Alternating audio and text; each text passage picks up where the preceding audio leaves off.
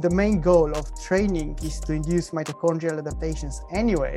Um, so why would you now like teach the body and you, can you really teach and communicate that with the muscles to be using more fats? And I, I don't think you can do that.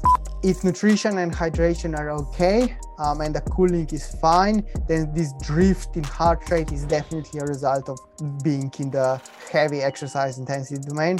They can use the VLaMax, but don't explain it as a maximal production of lactate and don't use the units. And then I'm perfectly fine with this VLaMax concept. You really have to make sure when you're trying to lose body mass that you fuel well for those high intensity training sessions. So I usually try to avoid any energy deficit before those training sessions. Having a very high watts per kilo, uh, but having low absolute power you just can't do anything on the flats. And I think we can see this pretty clearly on the results on the time trials in professional cycling. Coaches shouldn't be afraid to be asking people with people uh, with PhDs or professor titles about their work because they are most of the time more than happy to provide them with answers.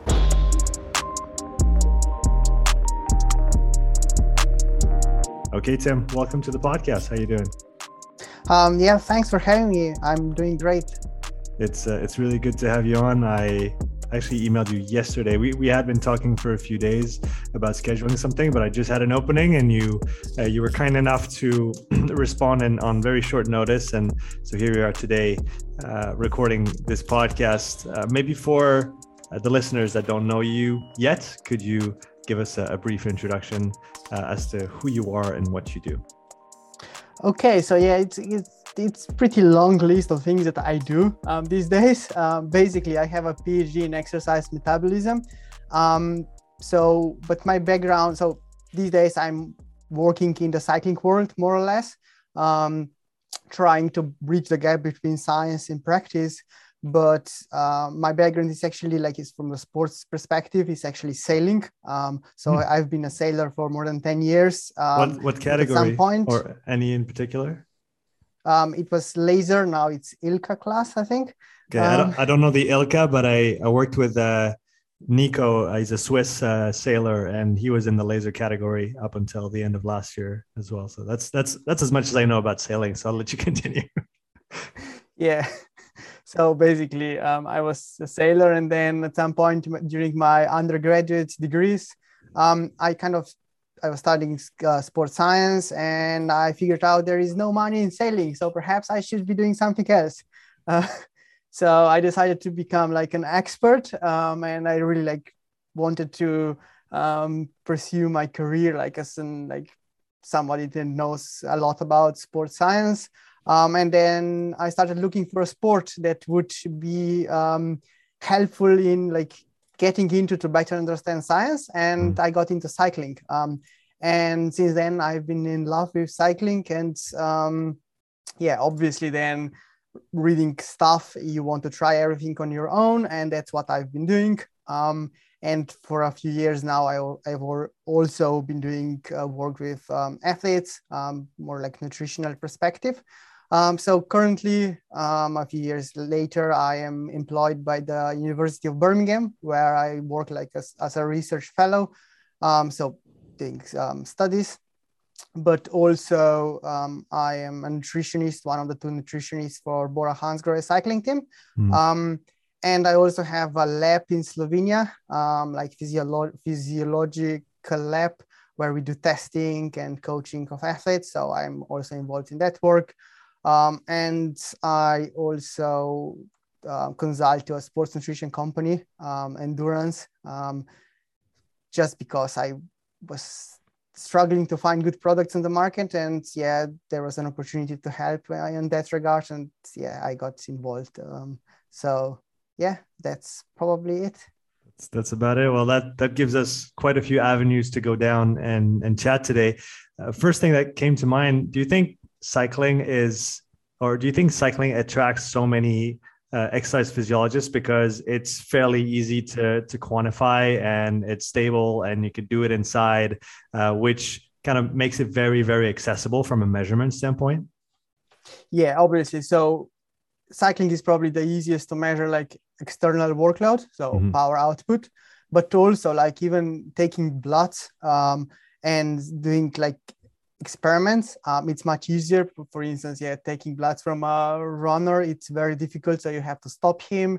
Um, and also like with those cannulas inserted they can fall out because of the movement mm. whereas in cycling everything is like stationary except the legs are moving and everything is much easier. That's basically what why i also prefer to do studies in cyclists. Mm-hmm. uh, i want to talk about you talk exercise metabolism and you know understanding substrates substrate utilization a little bit better and and then we'll maybe go out of the the micro and go to the macro and how we apply then those different uh, approaches or principles to exercise. So could you give us a, a brief overlook of uh, what we're focusing on when we talk about exercise metabolism. We have uh, free fatty acids, we have glycogen, we have glucose, um, to a, a, lesser degree protein that's involved as well. Um, so how, how do you conceptualize this uh, the, the the the interaction of the different systems that exist in in the body and how they deal with uh, utilization of different substrates at different intensities of effort? So usually when we talk about like exercise um, as, as such without like recovery period and pre-exercise period we usually talk just about pro, um, fat and carbohydrates and we leave out protein mm-hmm. because um, it's oxidized at very little quantities and it's also very difficult to quantify protein oxidation rate so we just like say that protein oxidation rates are uh, negligible. So kind of, yeah, we leave them out. Um, and we start about talking about fats and carbohydrates. Um, and yeah, carbohydrates are basically uh, coming in, let's say, three forms during exercise. One is glycogen in the muscles. Mm-hmm. Uh, one is um, liver glycogen. Um, and then we have exogenous carbohydrates. Those are basically the ones that we ingest during exercise. Um, and then we have fats um, coming from the fat deposits. Um, those we have like in adipose tissue, but there is also some fat in um, muscles themselves, so intramuscular triglycerides that can also uh, be used during exercise. Um, and we kind of yeah try to figure out how to kind of reduce the reliance most of the time on uh, glycogen use, um, increase the reliance on fats and exogenous carbohydrates because this way we usually this usually means that we prolonged um, um, the time to task failure um, in like different yeah, scenarios. So if we talk about uh, reducing time to task failure, we, we can also, I guess, extend that and talk about maybe recovery. Uh, a term that comes to mind is uh, uh, uh, having a flexible metabolism or metabolic flexibility and be able to go to where we need to oxidize a, a high uh, proportion of, of glycogen when we need to produce high powers, but then also come back and so to speak switch back and and recover you know faster and better at the at those lower intensities. Uh, so it, it, it does truly apply to uh, both the effort in and of itself but also repeated efforts and then maybe events on over multiple days. Um, do do you see that also being a, a point of interest in terms of developing that capacity to to oxidize fats and to be efficient from a metabolic standpoint? So yeah this is probably something that we kind of um, comes back to like this the starts of the carbohydrate periodization um, a few years ago uh, when kind of it's been proposed that you can alter um, carbohydrate availability before during and after training sessions to induce adaptations um, such that would in the long term mean higher fat oxidation rates at low intensities and um, let's say yeah um, still maintain the ability to oxidize carbohydrates at high intensities because basically low carbohydrate uh, diet uh, for prolonged period of time, um, it just results in higher fat oxidation rates, uh, but also a reduction in ability to oxidize glycogen. So mm. basically, you lose that uh, ability to, uh, to perform at high intensities. So they came up with this idea well, let's periodize the uh, carbohydrate intake so that, yeah, you just introduce carbohydrates for those hard sessions but for instance yeah kind of um, uh, reduce the amount of carbs you have before and during um, easier training sessions. So in this way, you will basically teach the body to use fats at those intensities. Um, and while I was a believer of this approach for a number of years and I've tried this on my own, um, it kind of works to the point when you do like 12 hours a week. Um, it kind of helps this uh, probably with adaptations because withstanding carbohydrates, you induce more stress to the body, um, and you basically uh, um, feel it that something is you improve uh, to a, be- a, bigger degree.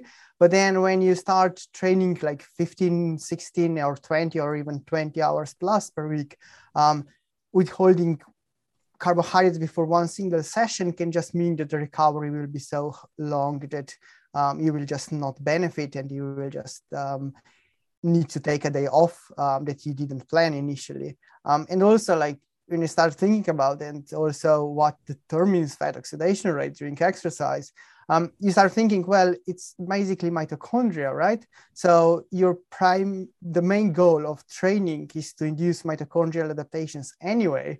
Um, so why would you now like teach the body and you can you really teach and communicate that with the muscles to be using more fats? And I, I don't think you can do that.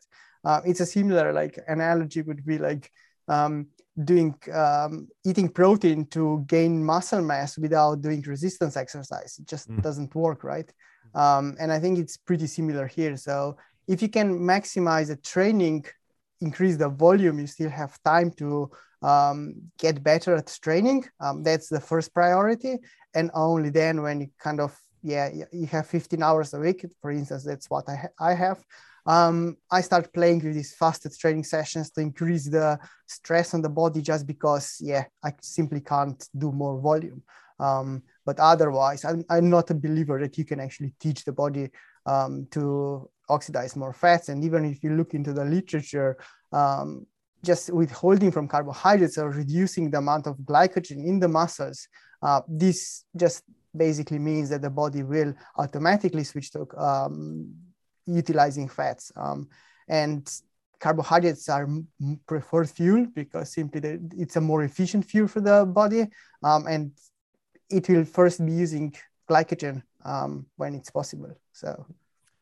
Yeah, I wanted to go maybe a little bit deeper into into those, and and maybe if you could put some some values uh, on those uh, different substrates. Is it correct to say that even if we're let's call it the the fat max area or the intensity uh, zone, if I if I may call it that, um, or the let's say the bracket of intensities where you might have the highest fat oxidation. Is it right to say that that fat oxidation rate is still considerably lower than the the glucose oxidation rate at those intensities, uh, or do we truly have you're actually using more fats than sugars at any point in the in in the intensity distribution? No, I think it's still like the biggest proportion comes from carbohydrates. It's just that um, fat oxidation rates are the, the total energy expenditure is so high that the fat oxidation rates is also like pretty high around like one gram um, up to probably I mean most people up to one gram per uh, per minute, whereas in carbohydrates terms it would be like three or four grams per minute at the same intensity. So it's still like carbohydrates would still win it, um, but the fat oxidation rates uh, would be pretty high. Um, and if I may add, I think this like kind of fat oxidation rates that they start to decline, for instance, after you go to um, above the first lactate threshold. Um, in a way, this is still kind of debatable. And I think in the future, uh, some data is going to come out from David Rowlands' lab, lab from New Zealand um, he presented this um, a few times on, on conferences, um, and he kind of showed that even at higher intensities, fat oxidation rates do not really decline; they mm-hmm. plateau. Mm-hmm. But what we see when we use the um, uh, indirect calorimetry, so using um, um, VO2 and VCO2, so um, oxygen uptake and carbon dioxide production, to measure like and calculate um, oxidation rates of uh, either fats and carbohydrates, um, we see that after you surpass the first lactate threshold, um, you start to excrete more kind of ventilation increases dispro- disproportionately mm-hmm. to uh, oxygen uptake because mm-hmm. you start to excrete more CO2 to buffer the um, uh, the blood, um, and basically because you start to excrete more carbon dioxide, you end up inflating the uh, carbohydrate oxidation rates um, and mm. suppressing um, fat oxidation rates. Um, and this is kind of yeah very tricky to actually be very sure about what happens after the first lactate threshold because of this phenomenon. Um, so in the future, like different um, or the other methodologies need to be employed to be actually able to determine uh, correctly um, how much fat and how much carbohydrates are still being used at higher intensities.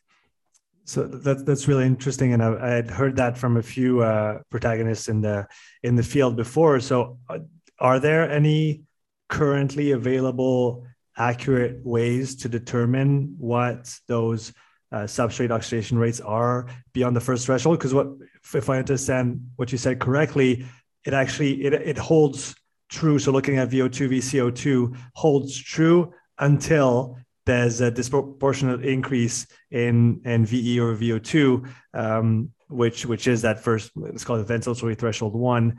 Uh, so under that under that threshold, it holds true, but then above it doesn't. Is that is that what you is that did I understand correctly?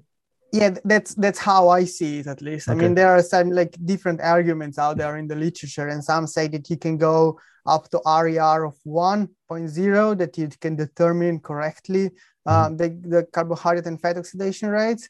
Uh, but to me, just knowing that you excrete more CO2 because of blood buffering tells me that this can't be the case and you are doing some kind of an error.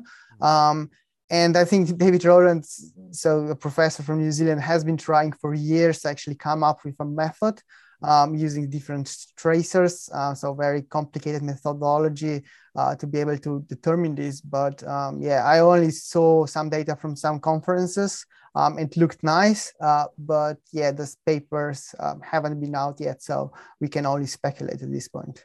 That, that being said, it is still valuable to measure those values under the first threshold to look at, for example, maximum oxidation uh, rate of fat for an athlete.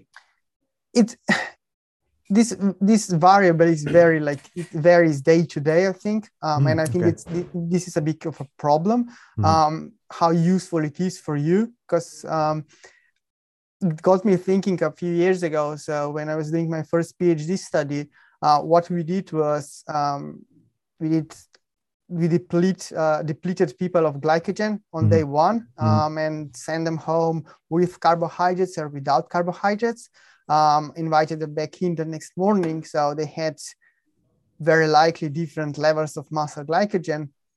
And um, they started exercising um, one hour and then it was a time trial.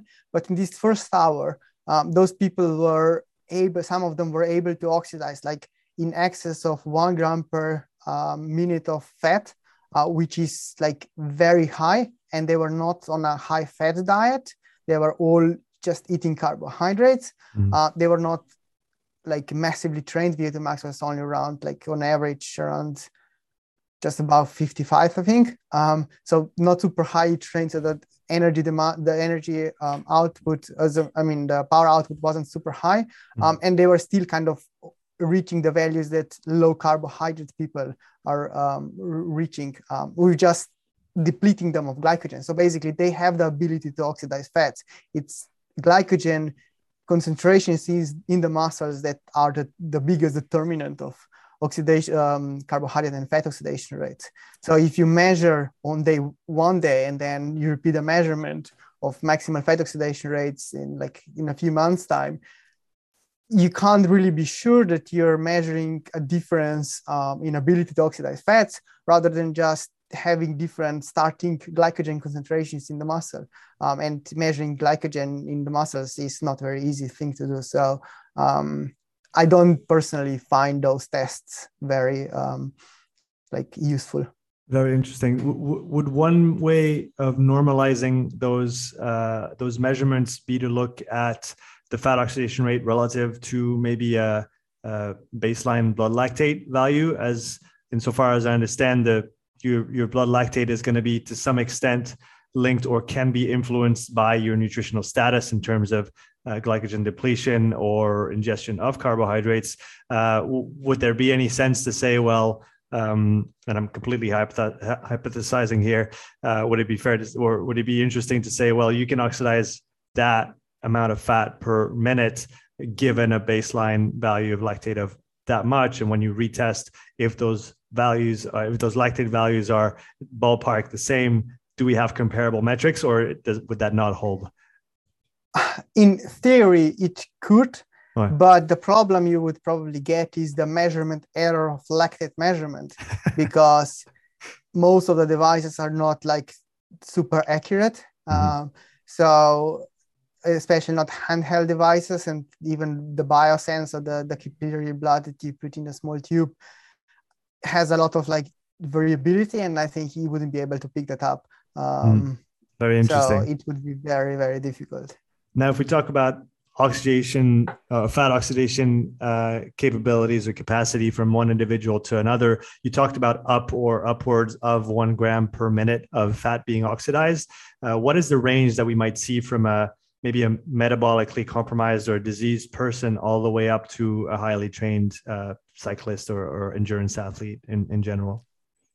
Probably like, yeah, those people that can't really much metabolize fat would probably see the max fat oxidation rates to like 0.2 grams per minute, mm-hmm. uh, very low.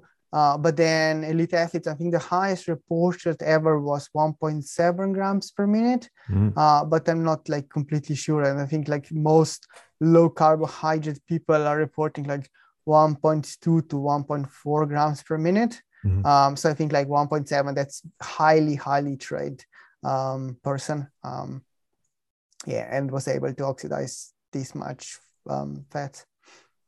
When we talk about those uh, developments, those adaptations that we're trying to induce with training, uh, most notably, like you mentioned, in the realm of uh, improved fat oxidation and metabolic efficiency. We want more, more mitochondria. We want a, a denser network uh, of the mitochondrial reticulum. Uh, so, obviously, when we want to develop that, we need to think about intensity control and determining the right intensity for those adaptations to take place. And that takes us into another area that you've uh, that you mentioned and that you you cover as well and one which uh, pierre on twitter has asked about. So we can place the first uh, twitter question here. Uh, can we talk a little bit about lactate testing? Uh, when and how? What are the best practices from your perspective in order to be able to establish precisely or as precisely as uh, possible given the, the measurement errors and, and other confounding factors? What's the best way of using lactate testing to uh, determine uh, training intensities? Yeah, so um, I personally, I'm a big fan of critical power, just the same way as um, James Spragg that you hosted some time ago. Mm. Um, and so for the second threshold, I would probably personally like recommend using the critical power test. But mm. for the first lactate threshold, um, I think that's very useful um, for to do the measurement. So mm. um, I usually see it like this testing in different ways depending on what type of athlete um, I'm working with um, or kind of like looking at. Um, so for instance, let's say we have an elite athlete for um, the first, um, as in the first example. So before each and every like lactate threshold test or lactate testing, I would probably make sure that um, the, the diet is as standardized as possible um, and that when um, per, a person comes to the lab, um, he doesn't have elevated lactate um, values because of like a high fructose uh, breakfast just before the start of the test. Mm-hmm. So I would probably make sure that he ate, he ate his breakfast um, like at least two hours prior uh, starting the testing. Mm-hmm. and the previous day, yeah, uh, mostly like carbohydrate food because the testing is usually pretty um, demanding. Um, so you want um, athletes to be uh, pretty full of glycogen.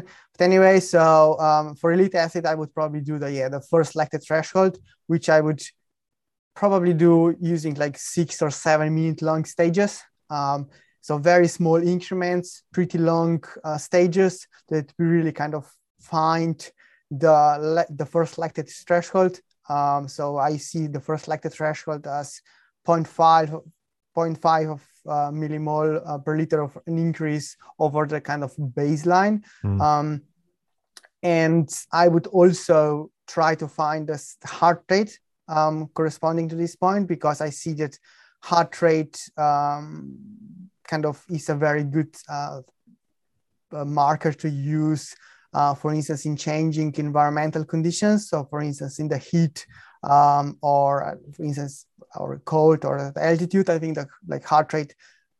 If it, for instance, um, I can in the lab determine my uh, first lactate threshold to be like 270 watts, let's say, um, and this occurs at like heart rate of 150. Mm-hmm. Um, so in the heat, um, if I exercise at 150 heart rate at I don't know 200 watts, um, I this will probably mean that I'm the, the first lactate threshold. Um, if I go to 270 watts in the heat, the, the lactate will just go um, much higher. I will be probably exercising close to the second threshold. So I think this is kind of yeah the way to go. Um, and then for the second threshold, I would use a critical power. Um, then for a novice athlete um, that yeah comes to me for the first time, I don't really know him. I would probably use the four minute stages test um, with quite a few steps, so not huge increments. I would rather use more lactate strips, uh, make uh, less profit from the test.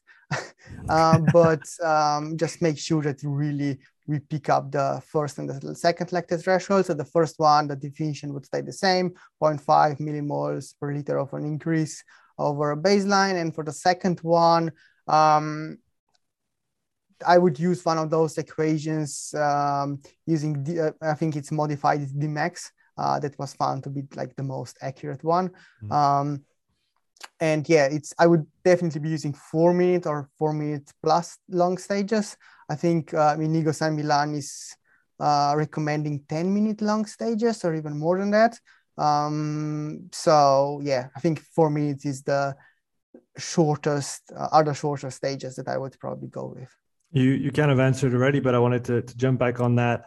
Uh, I was going to ask if you changed your um, what measurement method you would use to determine that first lactate threshold based on the length of the steps you were using. So you said plus uh, 0.5 over baseline uh, for both the four and the six minute stages. We know there's an impact of the step length on the, the lactate the lactate curve. Uh, is it worth having different uh, baseline plus, you know, maybe 0.03 if it's a four minute stage, uh, 0.05 if it's a if it's a six or plus minute stage. Does that make any sense, or do you feel like there's a fairly good consensus around that plus 0.5 over baseline, regardless of the step length?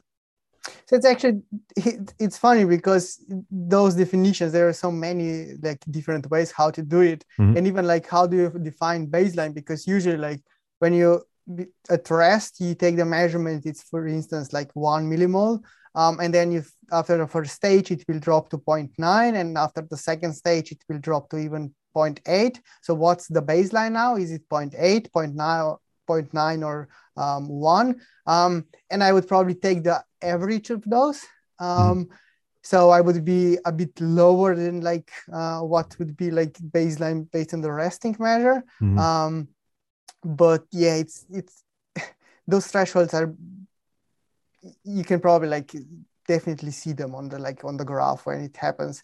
Um, and i think you can't be really sure anyway because um, one day it's the number is like 270 the next day it's going to be 280 um, and i've been playing a lot with those uh, measurements and i remember doing once um, a test on my own. Um, we were increasing the intensity every i think 10 minutes but very very small tests. I think i was on the bike for a long, long time.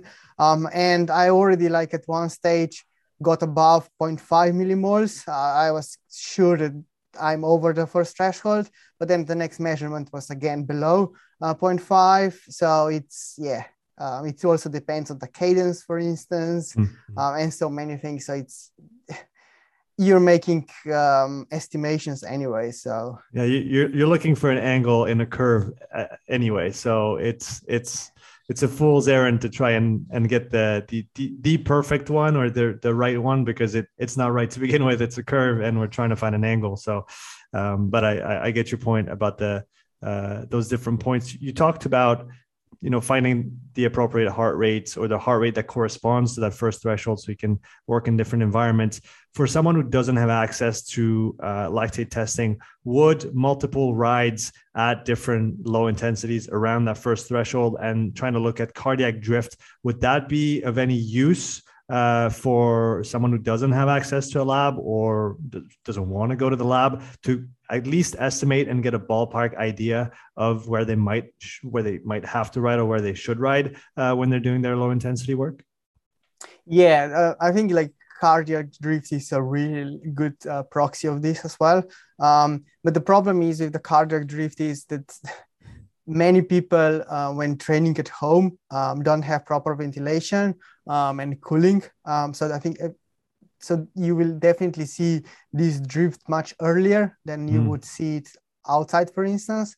Because I remember a few years ago uh, when uh, I was chatting with Stephen Seiler um, about this cardiac drift, and he was really into it. And I did many sessions from him here in the labs uh, for three hours, four hours um, and looking for that cardiac drift. And simply like after three hours, there was no drift whatsoever. Mm. Um, and we thought that I was at the first threshold or even like above, but there was simply no drift.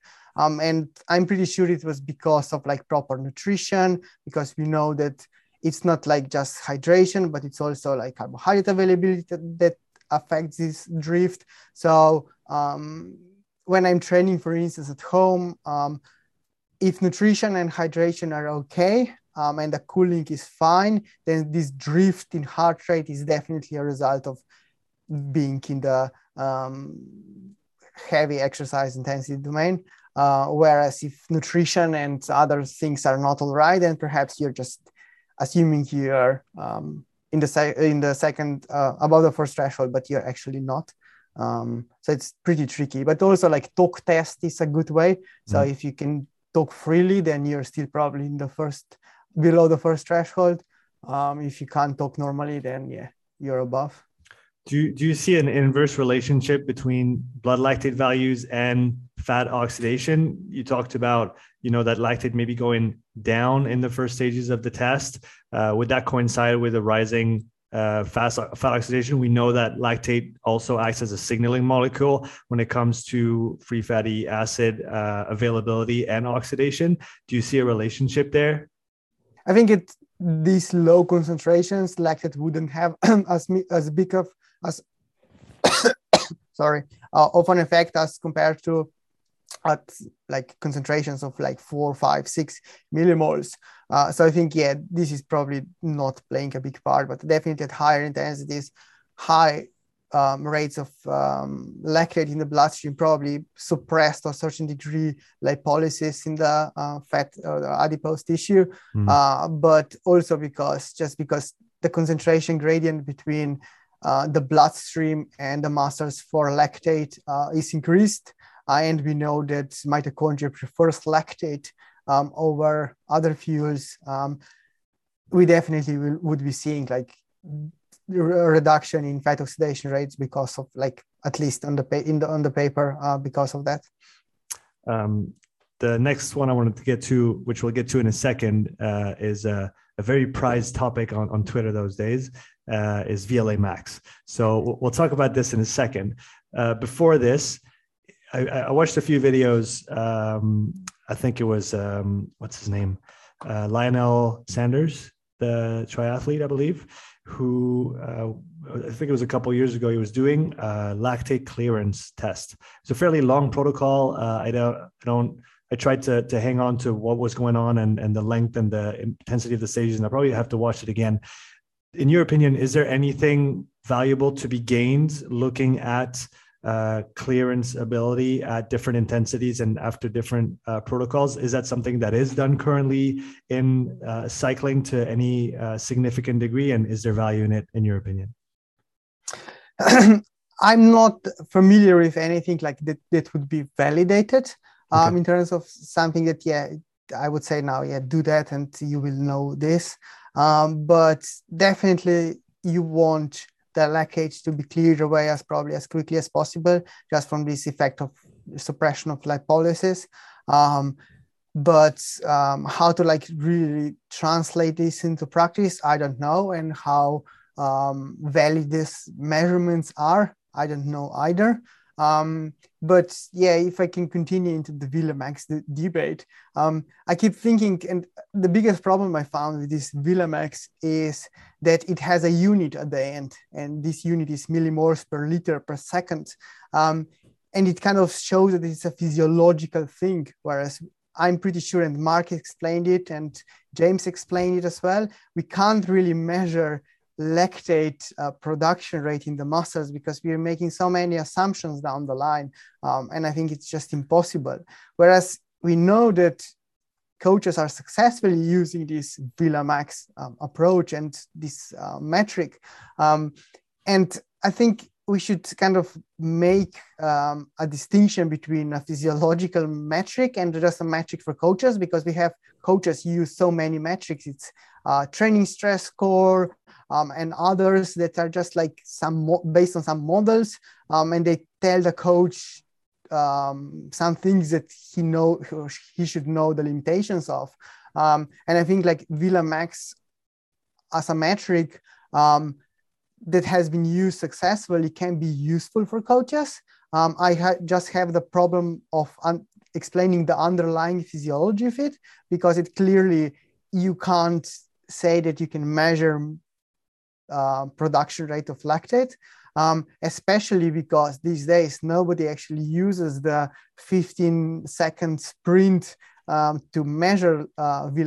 Everybody uses kind of um, a critical power testing uh, to measure uh, VLaMax. So you have again like sprint and uh, then um, like two or three minute efforts and then a 12 minute long effort and then you get VLaMax and then you get the critical power. So basically critical uh, VLaMax is probably almost the same as W prime. I'm imagining it's just mm. calculated differently. Um, and in my view, they should stop using the um, they can use the VLaMax, but don't explain it as a maximal production of lactate and don't use the units. And then I'm perfectly fine with this VLaMax concept. Yeah, again, it just if it works and if coaches have and athletes have success with it, um, as long as it works, it, if it works, it works, right? And like you said, maybe just the underlying explanation for it uh, needs to be uh, framed a little bit better uh, because like you said we we don't know what's coming out of the muscle and we don't know what's going back in the muscle either. And there's obviously other organs and places in the body where that lactate can can go. And it's a it's it's kind of messy under there. Uh, and like you said making assumptions off the bat isn't isn't always helpful. Um, to go back to you talking about the lactate clearance uh, idea in your mind if there ever was if you had to hypothesize on either a protocol or when to do it and whether it would be comparable from one instance to the next. For example, let's say someone does does a critical power test and does a three and a 12 minute, maybe on the three minute, uh, taking lactate before taking lactate at the you know t plus zero, t plus two, four, six. Uh, could we do, do you think we would see significant changes uh, with somebody really developing that uh, mitochondrial foundation over time? Will we see a, a, clear difference in in clearance? And could we account for all the measurement errors that go into or all the co-founding factors that go into lactate blood lactate values uh, given what we know? I think it would be very difficult because even if you take like for instance lactate thresholds testing, uh, we know that for instance people that are overtrained, uh, the curve will be much low, um, uh, yeah, lower. Uh, so the, the amount of lactate appearing in the bloodstream, the concentrations would be lower, mm. and that would yeah, indicate well he's more trained. No, he's just overtrained. For instance, he perhaps can't access those glycogen stores um, as efficiently, and you can very quickly do wrong conclusions from such a test. Um, and even like the again glycogen concentrations in the muscles would have play um, a very big role. So I would be really cautious uh, before like uh, recommending such a thing to guide the training, basically. Okay, very interesting. Now, if we get out from under the hood and start talking about the application of nutrition uh, in the let's say in the context of endurance uh, sport and endurance performance, what are the pillars of uh, nutrition when it comes to doing well, performing well in endurance sports, uh, in your opinion? So I think the most important thing is basically carbohydrate availability. Um, I think that's crucial. Um, I intentionally didn't say energy availability um, because I don't really believe that it matters. In um, I, I, believe in that it matters from which energy source the energy is coming from that it's mm. available for athletes.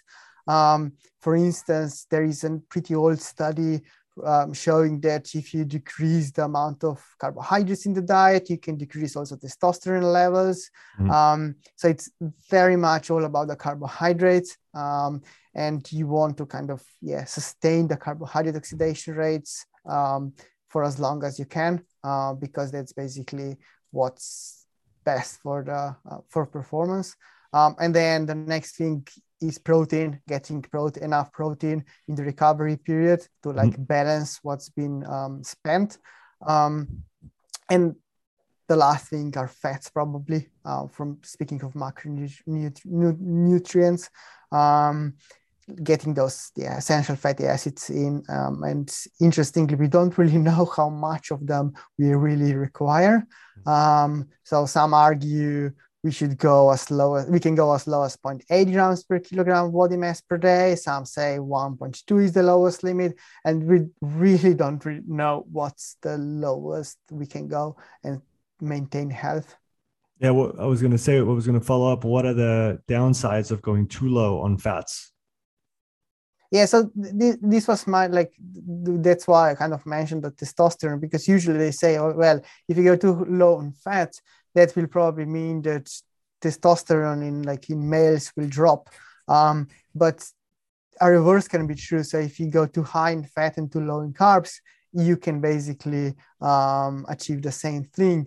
Uh, so it's it's very probably individual and very difficult to say. Um, but um, so it's it's also like what kind of fats you're having in your diet. Uh, unhe- I mean unhealthy one or like the ones that are coming from meat or something, or like omega three from fish and uh, yeah, um, healthy sources.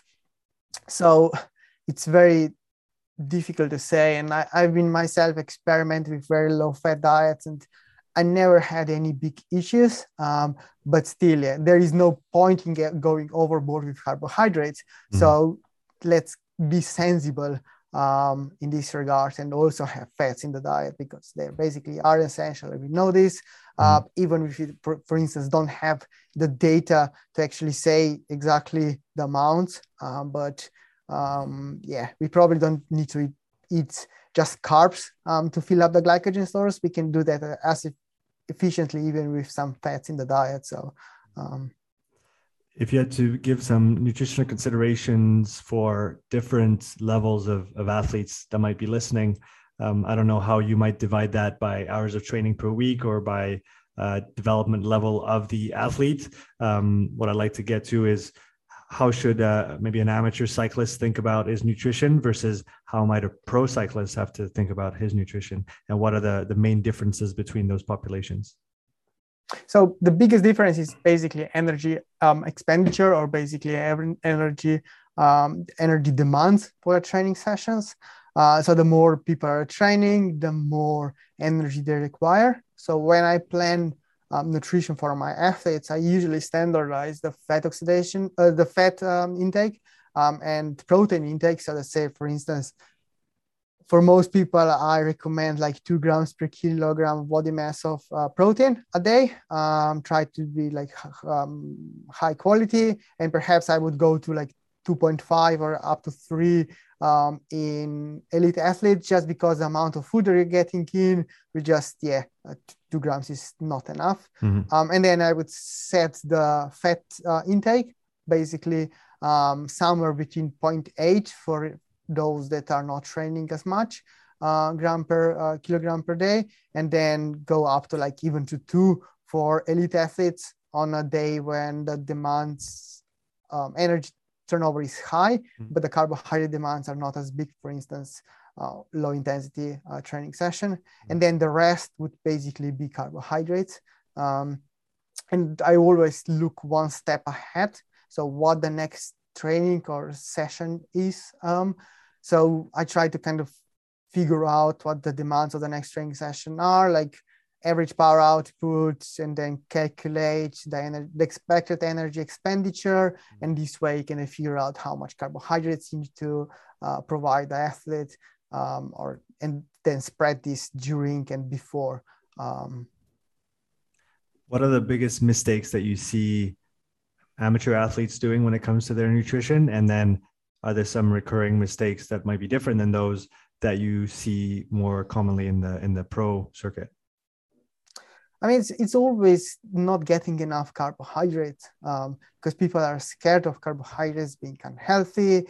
Um, and yeah, that's a big issue, um, I think. Um, and also, people consider fats to be healthy. Um, and because the density of uh, the caloric density of fats is super high, very, very small amount of fats can add significantly to the energy intake. And I think mm-hmm. this this is a big this can be a big problem um, for most people. For instance, if you go like for a um, cycling holiday, um, which people do, um, you can easily overeat if you're eating biscuits and things like that that contain a lot of fat. Um, so this is probably like the biggest problem and also like hotel food it's full of fat. Like even in pasta you get fat you get oil you get every it's everywhere um, and this all counts uh, towards the end of the day. And um, you can easily be like losing on the amount of carbohydrates you can intake.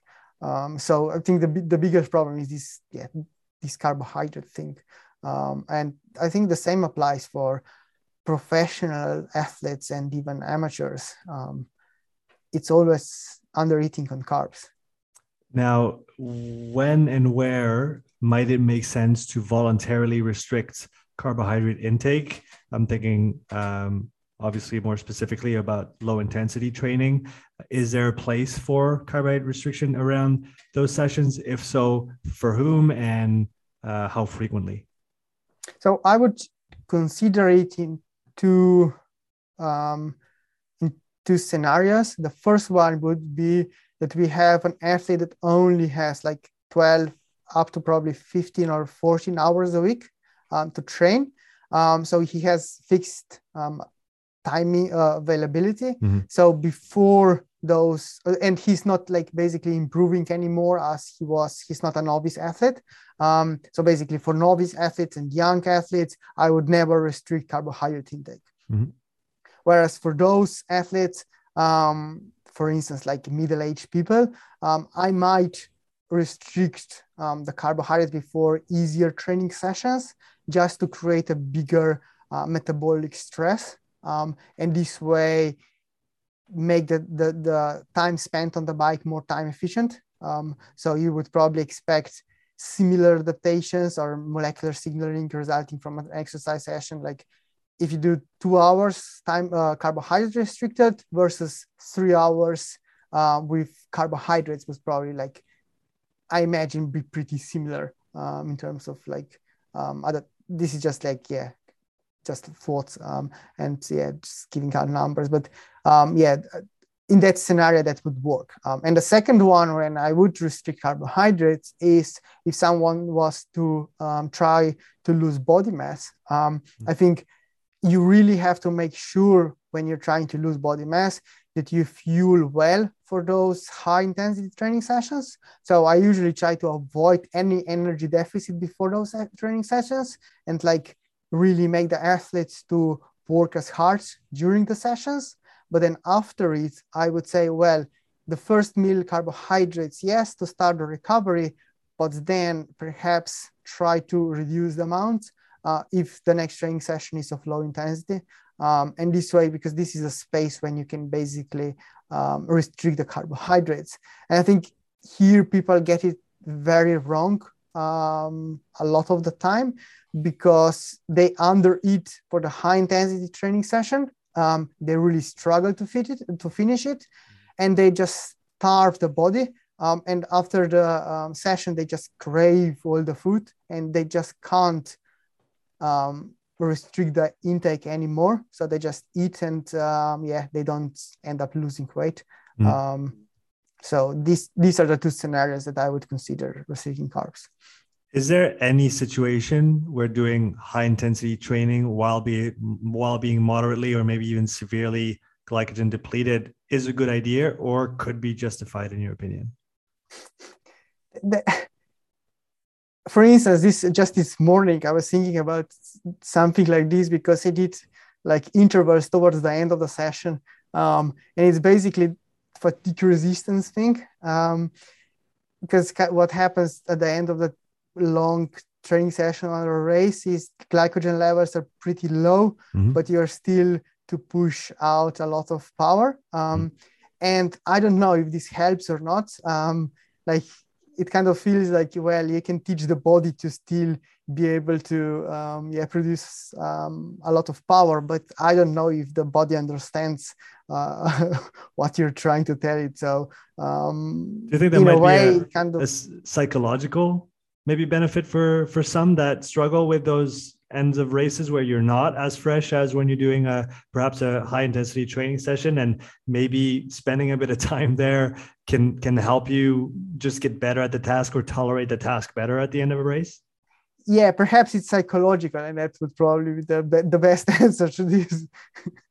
All right very interesting. Now if we talk about carbohydrate carbohydrate ingestion during exercise so what are the what are the principles that we have to be aware of? Uh, how might we apply it best uh, in what context? So i'll let you i'll let you take it from there. I know it's a broad topic uh, but I'll, I'll, I'll find some follow-up questions along the way.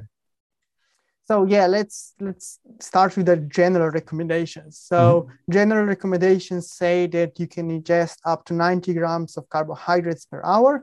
Um, and this applies for i think training sessions that are longer for than three hours because obviously the energy demands are bit uh, pretty high. Mm-hmm. and for everything less than three hours 60 grams per hour is enough.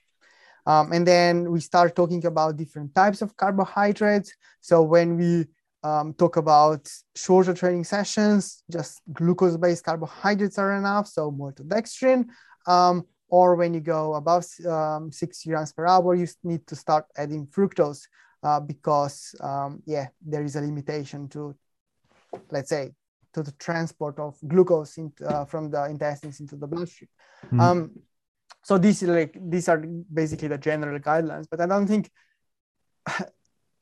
they are too um, simplistic in my view, um, and we should probably advance them a bit um, and start thinking about like the demands of the activity. So for instance, we can't really compare um, a female athlete with 50 kilograms and with the threshold of, I don't know, uh, four watts or three watts per kilo. Um, and an like world tour cyclist with 70 kilos and six watts per kilo um, threshold um, the energy demands are just vastly different. Mm. Um, and I think this has to be taken into consideration uh, when we start talking about um, the amount of carbohydrates um, ingested during exercise. Uh, so, for instance, like most professional cyclists these days are trying to hit 100 to 120 grams per hour. Um, ingestion rate whereas this is then actually oxidized i don't know mm. um, and there are so many questions still in this area that yeah i just can't really pick a like a starting point to start discussing those because i can talk for ages so what for you are the most overlooked nuances that we need to consider or that you would like to see the discussion uh, move towards in order to just um, elaborate a little bit more uh, on that on that specific topic and for you know people to do the right thing and, and get the and reap the benefits so the first one would probably be um, to, di- to be able to differentiate between absorption and utilization on one side and tolerance on the other side mm-hmm. um, because some people say well i can eat like even 150 grams of carbohydrates per hour. Um, but without any problems. Um, and they think, well, I'm oxidizing those carbohydrates, right? Uh, because I have no gastrointestinal issues. Um, that's actually not the case, right? Because you you definitely have a tolerance, but you might not have the capacity to absorb and then actually utilize those carbohydrates during exercise. Mm-hmm. Um, and this is something that people don't really get, um, in my view. Um, so this distinction has to be made. Um, and I don't really think that we should always be like striving to get as much um, exogenous carbohydrates um, into the body uh, during exercise, especially not during those shorter sessions, because what, do, what we should primarily be focusing on uh, filling up glycogen beforehand. Um, yes, I'm sorry I cut you off. Uh, because short, short for the the common people and short for cyclists are two very different types of uh, duration. So, what what do you qualify or quantify as short uh, and and or duration of of uh, activity that does not necessitate exogenous carbohydrates? Yeah, like two hours, for instance. You don't need like 120 grams per hour for two hour long activity, right? Okay. Um, and that's what people on forums and um, training indoors are actually doing um, a lot of the time and just like yeah um, i'm doing great nutrition wise i'm eating lots of carbs.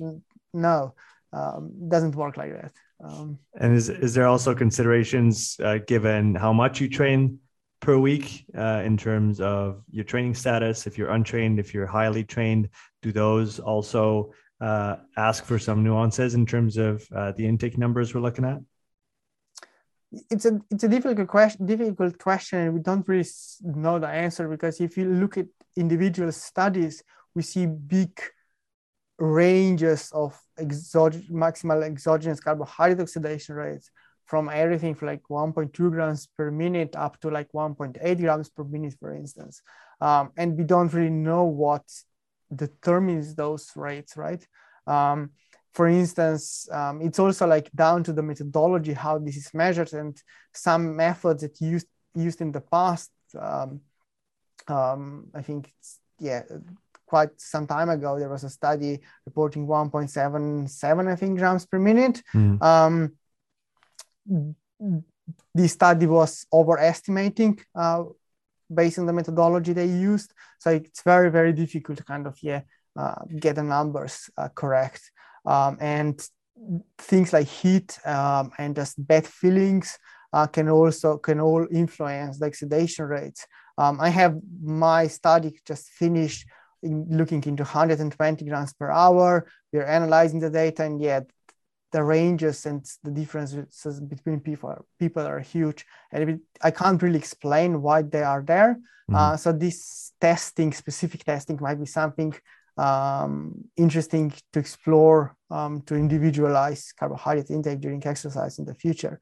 Um, Can you elaborate a bit more about the place that fructose plays in exogenous carbohydrate intake? I remember back in uh, when I was training and competing for weightlifting. Um, after a little bit of research on online, I don't know if my information was was good or not, but maltodextrin and protein, like whey protein, for example, seemed to be a good way to go, whether it was during a training session or, for a very long weightlifting training session or or after. Uh, but I, I, I, at least in that context, uh, I never heard uh, the word fructose uh, play into to the picture. So when should one consider fructose uh, as an addition to what they're doing with exogenous carbohydrates, and why? Yeah, so this was the, the topic I wanted to start next, actually, the fructose. so um, yeah, there are a lot of misconceptions about fructose because uh, for general public, uh, fructose is considered to be like the, the worst of the worst in terms of carbohydrates. Mm-hmm. And the reason being that um, fructose first needs to go into the liver, where it is converted to um, other uh, metabolites. Uh, for instance, it can go into glucose, it can go into lactate, and it can also go into fatty acids and that's these fatty acids um, triglycerides are basically the problem uh, that people talk about and um, yeah obsess about mm-hmm. but um, the fact that it goes into the liver i think is very important from both recovery standpoint um, and also during exercise so let's stay for the during exercise um, for a while. So um, fructose, when it comes to the uh, intestine, uh, intestines is transported into the bloodstream using a different transporter than glucose. So this means that let's say that we saturate the transport of glucose with fructose, you can go a bit higher. Um, that's why up to 60 grams per hour, it's glucose only. Above, you just need to add fructose. So that's kind of the basic concept that everyone talks about. But also because fructose goes to the liver where it's converted to lactate um, in glucose, you get, or actually you see with fructose uh, co-ingestion, you see increased lactate levels in the bloodstream. Um, and because lactate is uptaken by the muscles the same way as glucose basing down the concentration gradient, um, you see an increased concentration gradient for lactate.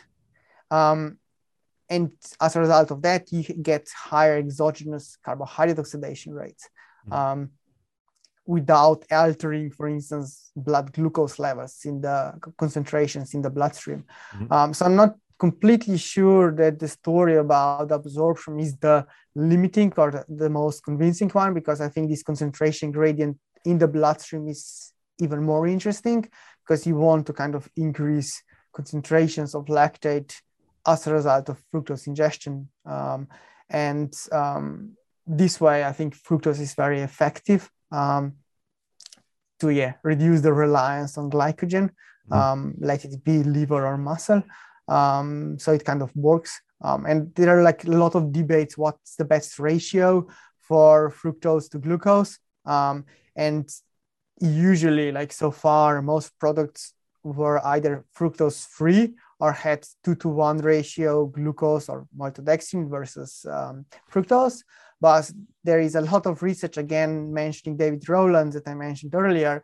Um, he very nicely showed in quite a few studies that um, the best probably the best ratio is very close to unity. So very likely one to point uh, so one to 1.8 uh, oh no sorry 1 to 0.8 mm-hmm. um, glucose fructose. Mm-hmm. Um, so basically almost the same amounts of glucose and fructose. Um, and sucrose, basically table sugar, is almost optimal in that regard.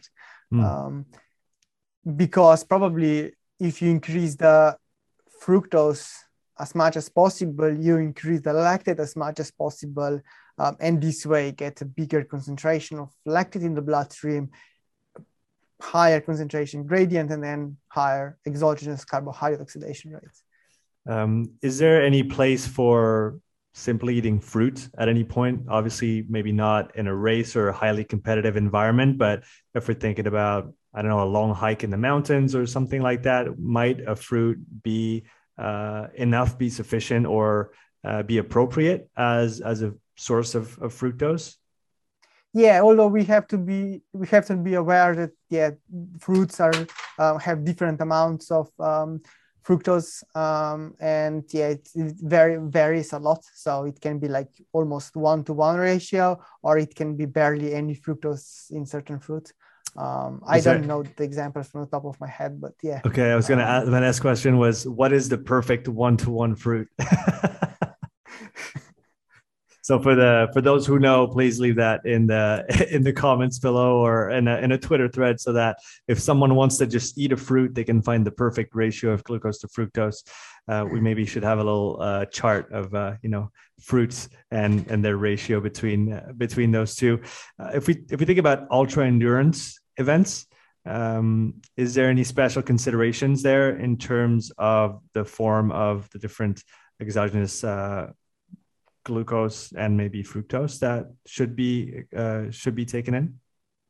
Yeah, I would probably may stay with the same recommendations because ultra endurance requires you to eat a lot on the on the go, and gastrointestinal discomfort can be very prevalent. And this way, by combining both types of carbohydrates, you kind of minimize the risk of having residual carbohydrates sitting in the gut and not being absorbed mm-hmm. by utilizing both transporters. But so I think like kind of um, this still makes sense. Um, and I was actually speaking at a conference a few weeks ago about ultra endurance um, and nutrition, and I was like, yeah, well, you probably shouldn't be eating like fats on the go or some solid foods and really try to go with liquids.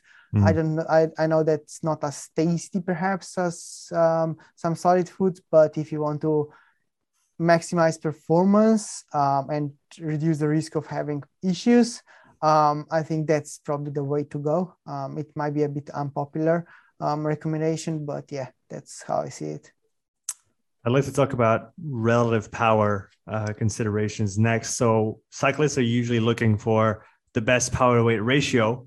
Um, when do cyclists, or maybe more broadly, athlete, but let's say on cycling, when do cyclists need to think about the advantages, uh, the potential advantages that additional body weight uh, might bring to, for example, power output?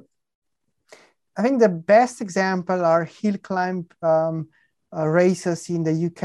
Um, mm where you start at the bottom of the climb and you finish on the top of the climb. Um, yeah. That's where watts per kilo matter um, the most. Um, and I don't think there are many races out there that actually just um, start at the bottom and finish up on the cl- on the top of the climb. Um, and most races actually involve ha- flat sections, right. Um, where it's absolute power that's determinant of how good you are. Mm-hmm. Um, and yeah, um, in a way, having a very high watts per kilo, uh, but having low watts uh, absolute power, you just can't do anything on the flats. And I think we can see this pretty clearly on the results on the time trials in professional cycling, because those very, very light riders simply can't perform super well on the time trials uh, just because their power, absolute power output is not as high. Um, and also like when it's windy they might have problems and i think it's not always just about watts per kilo. Uh, it's important but we really have to think well what i'm going to achieve if i try to um, increase the watts per kilo? Um, and sometimes you just work on the uh, mass decrease but you also reduce the amount of power you can produce, the absolute one. And I think that's, yeah, it's very tricky uh, thing. So you have to really think what kind of racer you are. Are you doing the hill climb champs in the UK? Um, yeah, that makes sense. You want to be as light as possible, but anything else, you really need to reconsider and think about uh, what matters most for you. Well, shout out to Tom Bell, uh, previous guest on the podcast, who won uh, the championships last year, I believe. Uh, so the, some some pretty impressive uh, watts per kilo numbers right there. Uh, next, I want to go through a couple Twitter questions that we got. The first one is from Chris. Uh, he asked, "How many packs of Haribo do you think you could eat in a day, and have you tried?" Probably, um, my I'm pretty sure that I did at least four 200 gram packs a day. Um, because when I do glycogen loading be- before certain events or just be- before certain like rides on my own, um, I try to go very low fiber um, and very low fat. Um, and I think Haribos are a perfect solution to this. Yeah. Uh, they also contain a lot of fructose, which I like for recovery of or replenishment of liver glycogen. So it's it's a perfect food in my view, but I, I know people disagree with me. Do you know? Do you know what the ratio is there? it it really depends on the variety. okay. So. Very interesting. We'll have to dig into that as well. Uh, that's another chart that Twitter needs to needs to make. Uh, Moran had another question. Uh, if you have the best way to estimate caloric output uh, or caloric needs from a trail run. So yeah, I saw this question and I was like, yeah, it's it's a very good one. So um, for instance, um, in athletes that I work with and they require like, um, or they want me to give them like exact numbers for caloric intake. Um, they're usually like triathletes. Mm. And what I do is usually take the heart rate. Um, so for instance, determine again, I ex- ex- approximately know the heart rate on the bike, for instance, like 150 uh, is usually around the first threshold um, and then figure out what this um, um, the first on the bike the power output at this intensity is um, and then translate this into another sport because um, yeah, it's a heart rate should be a good proxy of um, oxygen uptake. Um, and I think oxygen uptake is basically yeah, an indicator of um, energy uh, expenditure. So mm. this kind of works in a way. Mm. And in a similar way, I would probably, uh, if I had a VO2 max value um, and a heart rate max, um, then you can probably, based on the heart rate, figure out um, how what the energy expenditure during running is. And I think mm. this is also how like Garmin and Polar and Suunto are doing um, their estimations. Firstly, they figure out the training status, mm-hmm. so the um, maximal aerobic power, or however we call it, and then based on the heart rate, where it is relative to the max, they figure out the energy expenditure. Uh, so if those calculations get the VO2 max correctly, then also probably energy expenditure is pretty spot on.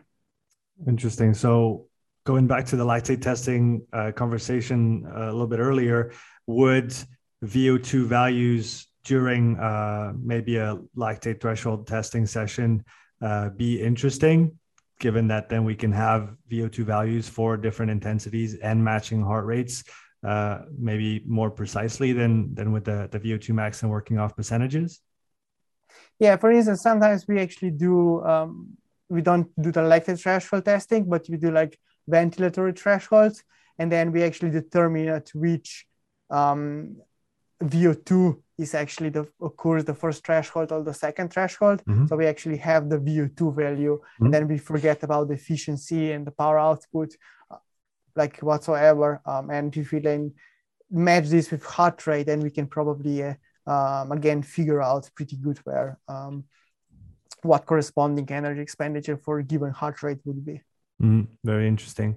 The last uh, question I wanted to um, to go into with you is I named it bridging the research gap. I don't know if it's the right one, but I'll, I'll try. Um, how can we shorten the gap that exists between uh, research papers, uh, articles that we might find uh, in different publications, and what coaches use and apply in the field every day, uh, so that we can maybe improve or uh, standardize is not the word that I was that I'm going for, but uh, just make accessible to the most coaches possible the best practices that currently uh, exist. How do we reduce the gap uh, that exists between what researchers might know and then what coaches might apply on a day-to-day basis? I think we should start communicating more. I think that's the biggest the biggest problem because a lot of coaches perceive scientists as people in white coats that have absolutely no clue what's going on in the uh, in the applied world. Um, and um, scientists usually just like love to um, hear stories from the applied world and discuss um, implications of what of their no, of, of their the science they do um, with athlete uh, with the coaches. And the, the same stories with myself like I come from both backgrounds um, mm. and try to like bridge those. Um, and it's no better thing to talk about uh, about your own findings with someone from the applied perspective and try to kind of get those findings into the applied setting. For instance, about applying the fructose-based breakfast um, or I don't know different ratios into the practice and just try to explain the, to the coaches and then trying to find solutions. And that's why I really enjoyed doing for Bora, for instance. Um, I might not have like as much practical experience as the other nutritionist, but I have this science background, and together we can really, really work well together. Um, and I think yeah, coaches shouldn't be afraid to be asking people with people uh, with PhDs or professor titles um, about their work um, because they are most of the time more than happy to provide them with answers. Um, and I think the biggest problem is to try and read the paper on your own, just reading the abstract, for instance, and then just making a wrong conclusion. Mm. Um, because most of the time, studies are designed in a certain way so that the problem being asked was basically um, investigated and the answer provided. But this is very specific context, and only the scientists kind of pick this up whereas coaches will say well this this study is shit. No it's just that you don't understand the point of the study um, and its limitations because we all know that they have there are limitations but you can always learn something uh, from the science. And this communication that's i think that's what people are missing. Fantastic. Well i i hope that this conversation will be part of uh, this effort to, to make all this uh, latest research accessible to all the coaches who are interested in uh, finding best practices and applying them where they're athletes. Uh, so, Tim, where can people find you online if they wish to learn a little bit more about what you do? It's a funny one because I used to be pretty well known for my Instagram account where I was dissecting science articles and um, yeah, um, finding interesting things in them but I got blocked from Instagram, so I don't do have an account anymore. Do you know why? no idea. Have you have you found a way to recourse this? No. Um, so at the moment, I don't have Instagram. Um, maybe I, it will reappear, um, and I might make a new one. But at the moment, I'm just can be found on Twitter. Um, yeah, it's um, that's pretty much it. Um, but I will be back to Instagram hopefully pretty soon. Well, we look we look forward to your return there. I was not aware of your work uh, actually before you got deleted uh, or blocked from Instagram. So I wasn't privy to all the great content you published there, but I look forward to uh, either this account coming back uh, so I can go back and, and see what you did before or seeing the new uh, Tim account coming up pretty soon. Tim, uh, thank you so much again. It was a lot of fun chatting with you today and looking forward to exchanging with you at some point on either Twitter or hopefully Instagram. Yeah, it was great. Thanks for having me. Take care, man. Thanks for listening to this episode. If you would like to support the podcast, please take a few moments to leave a written review and a five star rating on Apple Podcasts. If you want to watch this episode again, you can find the full video recording on my YouTube channel. You'll also find hundreds of hours of free content, all my podcasts, my thoughts of the day, structured presentations, and more. So don't wait, go subscribe, and I'll see you in the next episode. Take care.